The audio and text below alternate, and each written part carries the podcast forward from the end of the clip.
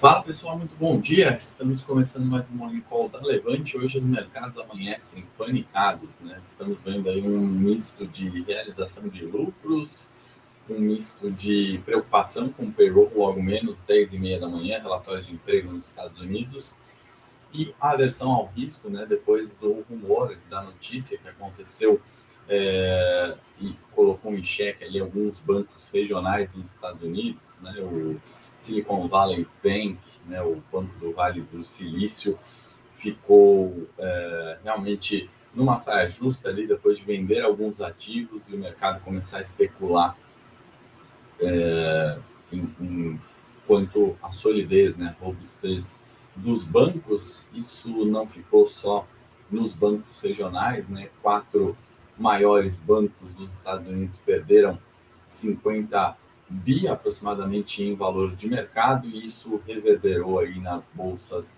pelo mundo. Aqui não foi diferente, ontem em Bovespa também tivemos quedas significativas né, no setor bancário, né, financeiro, que tem peso relevante, né, só a queda de Itaú correspondeu ali a 128 pontos da perda do índice Bovespa ontem, Vale 214, né, cidreiro de mineração também com peso relevante, só Vale tem 15% do índice e aí refletindo mais uh, dados de China, mais aquela incerteza quanto à demanda global de commodities. Com isso, né, a gente viu uma queda do Ibovespa em torno de 1.500 pontos, mas certamente uh, a preocupação, né, os rumores que uh, a venda dos ativos do Banco do Vale do Silício trouxeram para os mercados, acho que reverbera hoje no mercado, né, no mix ali de realização de lucros, né, no mercado no Senado local que subia, de aversão e cautela quanto aos dados de emprego que a gente vai falar já já nos Estados Unidos. Deixa eu dar um bom dia aqui para o Dinheiro, o Elcino, o Rui Batista, Marcelo, Maurício, quem está chegando aí ao vivo, sejam muito bem-vindos. Não esqueçam de curtir esse Morning Call, única forma da gente saber se estão gostando do conteúdo. Se inscreve no canal da Levante também, e aí vamos começar aqui como de forma tradicional, né, compartilhar com vocês é, os mercados, né? Então a gente está vendo fechamentos bastante negativos, né? Na Ásia Pacífico, bolsa na Austrália caindo mais de 2%, Hansen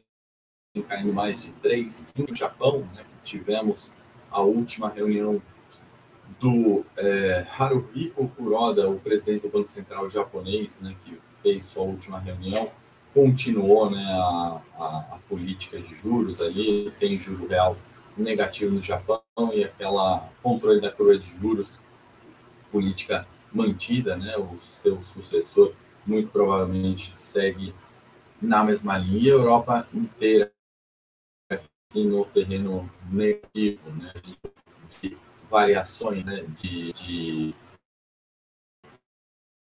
é, no não só no mês, né, que a gente viu as bolsas europeias perdendo terreno, né, mas a variação diária também bastante negativa. Então, o mercado reagindo de forma negativa. Fechamentos ontem no S&P, Dow Jones, Nasdaq também né, não tiveram ali muito recurso em virtude da notícia e da, do momento atual econômico. Tá? A gente está olhando o petróleo WTI Brent em novas quedas, né? o Brent negociando na casa dos 80 dólares o barril, de abaixo dos 75 dólares o barril. Minério de ferro, né, no contrato que a gente olha, o DCI, alta de 1,71. Tá? A gente está vendo recuperação no ano, apesar dessa incerteza com China. Tá? Então, grande, a grande preocupação dos mercados hoje está resumida nesse gráfico aqui. Né? A gente olhar comparativamente né, o dia 8 com o dia 9 de março, né, aqui os quatro grandes bancos dos Estados Unidos, Bank of America, Citigroup, JP Morgan, Wells Fargo, caindo né, e perdendo 50 bi em valor de mercado. Né? Então a gente está falando de quedas aí de 7,45, 4,89, 6 e 7,42, algo que reverberou nos mercados. Né? Agora de manhã eu estava lendo um relatório do banco holandês, do ING, né? e um dos analistas coloca ali né, que qualquer, é, se referindo ao payroll, né, qualquer coisa podendo acontecer, né? Então a volatilidade está extremamente elevada. Né? A gente vê um dia de queda de 7,45 do Bank of America, não apenas numa especulação, né? É uma notícia e aí a, a cautela impera, né? Então o mercado está tão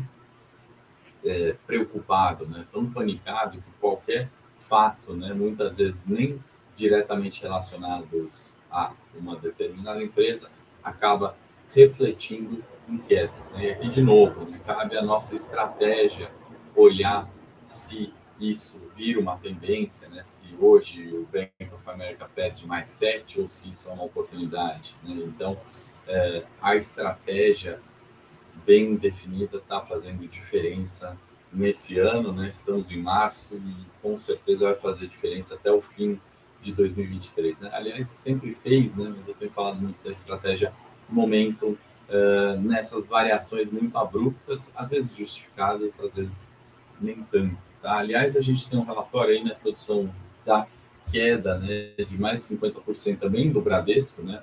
E fazer o que agora? Né? Então, a gente tem tudo a ver, olha, gratuito, se não baixou, é, fica o link aí para você clicar, deixa o seu melhor e-mail, a gente envia de forma gratuita. Né? Então, é uma oportunidade quando o banco cai 54%, né? quando esses bancos aqui perdem 50 bi de dólar em valor de mercado. Esse relatório acho que ajuda a gente a olhar um pouco mais no detalhe Bradesco. Tenho certeza que você vai aproveitar esse conteúdo. Né?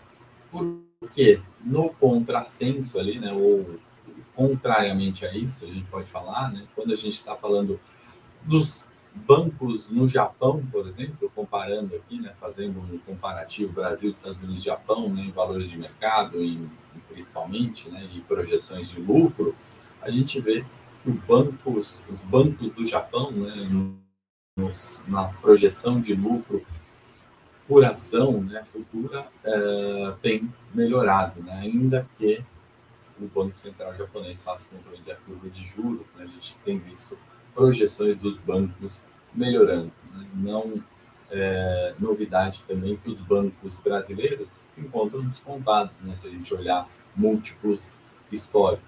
Né? E quando a gente fala de múltiplo histórico de banco, a gente está falando de preço sobre lucro, ou seja, preço de tela sobre o lucro por ação daquele banco, que é o que a gente está vendo aqui né, do Banco Central japonês, e se está descontado, né, a gente está falando de uma projeção de lucro futuro maior, como é o caso do, dos bancos aqui é, japoneses, ou de um preço de tela menor para o mesmo nível de lucro. Né? Então, é algo que a gente tem que olhar com bastante atenção né, para o desconto e para a oportunidade. Né? Então, óbvio, hoje o viés é de pânico em virtude desses gráficos aqui, em virtude da.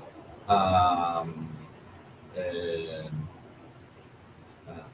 do reflexo né, da, da, da, da, dúvida que foi posta com o, o, o, Banco do Vale do Silício, porém, a gente tem que entender né, onde que estão as oportunidades de alocação, né, como que a gente, de repente, ou encerra uma posição em banco, ou inicia uma posição em banco. Né, são as perguntas que a gente tenta responder diariamente aqui. Muito bom dia para está chegando agora, Rodrigo sugerindo para a área técnica melhorar a qualidade do áudio, o Alexander comentando, bom dia Henrique, por isso que a estratégia estava de alta tão eficaz. Qualquer cenário está assegurado, desde que haja volatilidade.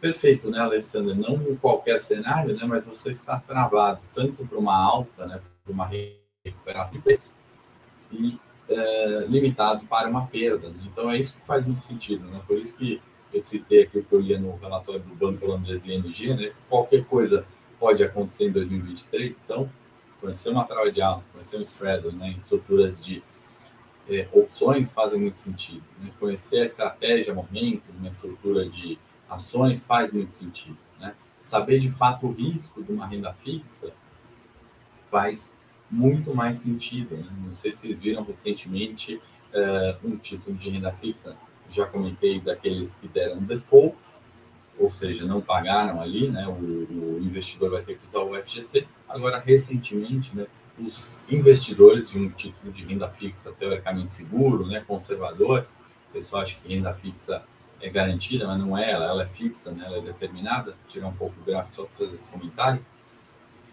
É, eles vão ter que aportar dinheiro ali porque está faltando fluxo, está né? Tá faltando liquidez. Então, isso existe, é importante conhecer no detalhe, saber os riscos e as oportunidades. Né? Então, um pouquinho disso aí que o, o, o banco holandês ING citava, eu achei interessante e achei bastante sincero.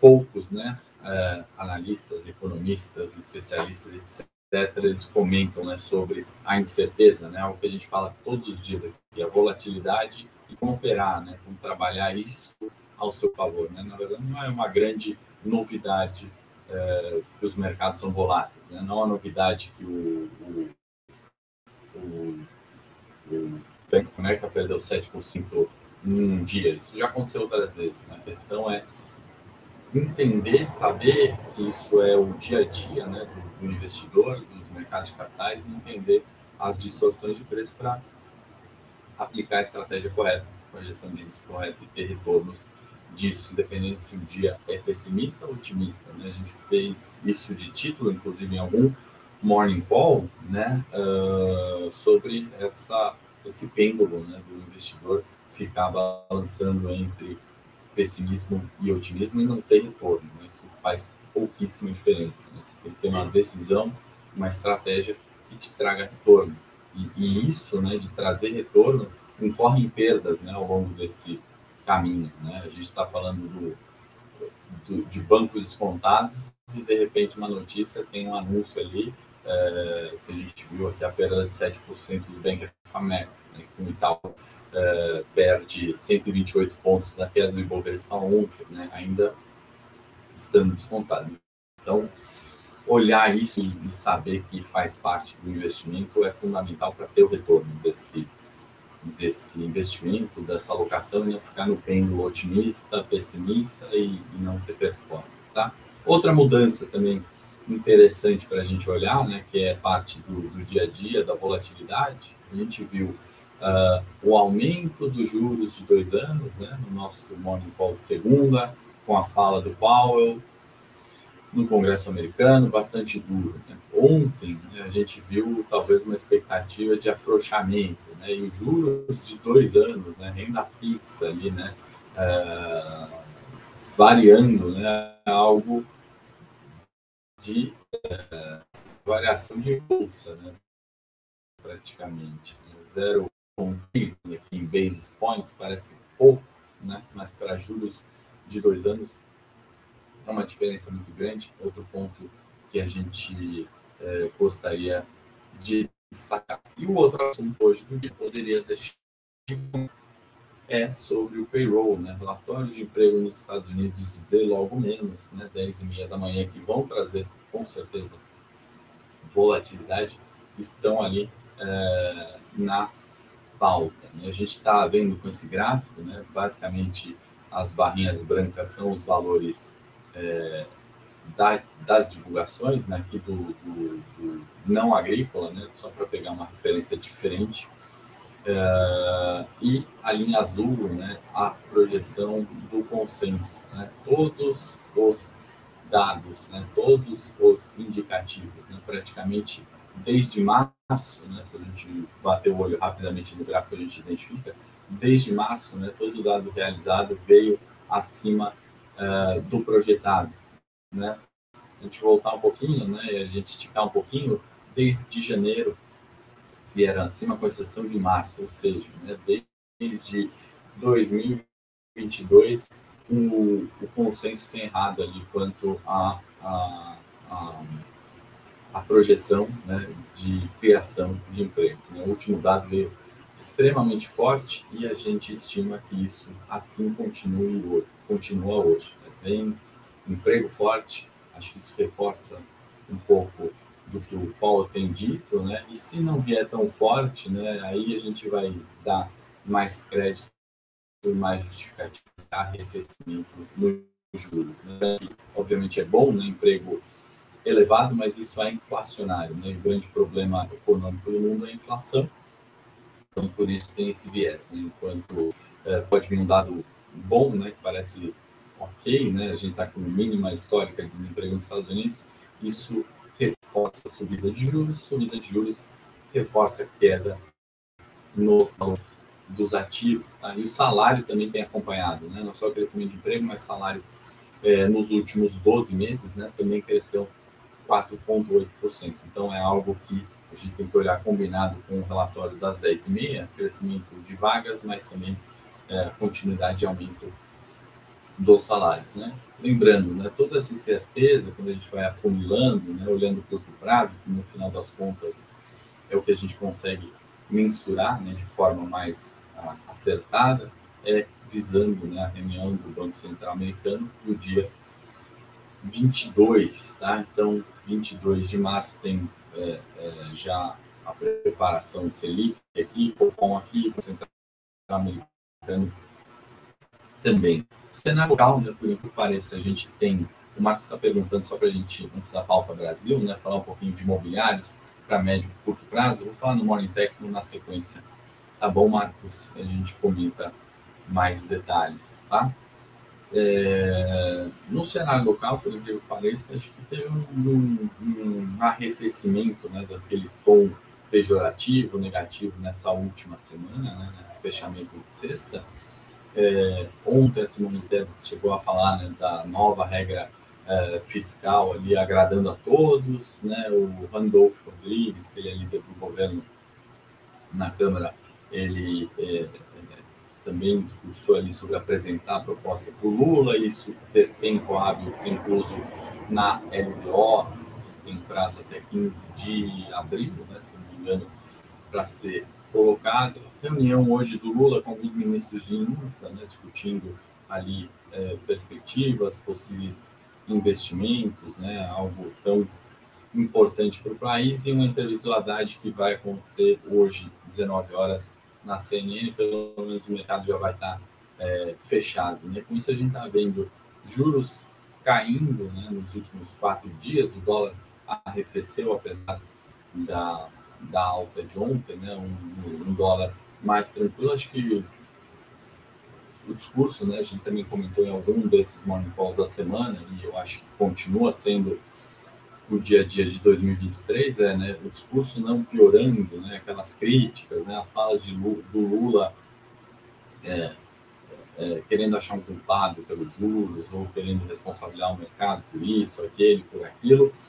É, a gente tem visto né, uma grande é, oscilação disso. Né? Num cenário que é normal, né, algo que é, ronda o bom senso, né, não que seja bom, mas todos esses comentários eles rondam bom senso, muitas vezes a gente não vê isso no executivo, uh, ajudaram, né, ou pelo menos não prejudicaram tanto uh, a bolsa com uh, esse viés negativo do exterior ontem. Né? Então acho que foi algo copo meio cheio. A gente tem resultados, eu vou comentar um pouquinho mais no Morning Tech, tem Via, Magalu, Arezo, uh, queria falar um pouquinho de Rap Vida e responder aqui a pergunta do Marcos também sobre consultoras e o Flávio que pergunta sobre Bradesco. Convido de novo a baixar o relatório e eu vou falar também sobre ela no Morning Tech com 9 horas da manhã. Tá bom? Espero vocês lá. Excelente final de semana, excelente sexta-feira a todos. Forte abraço. Segunda-feira tudo de volta.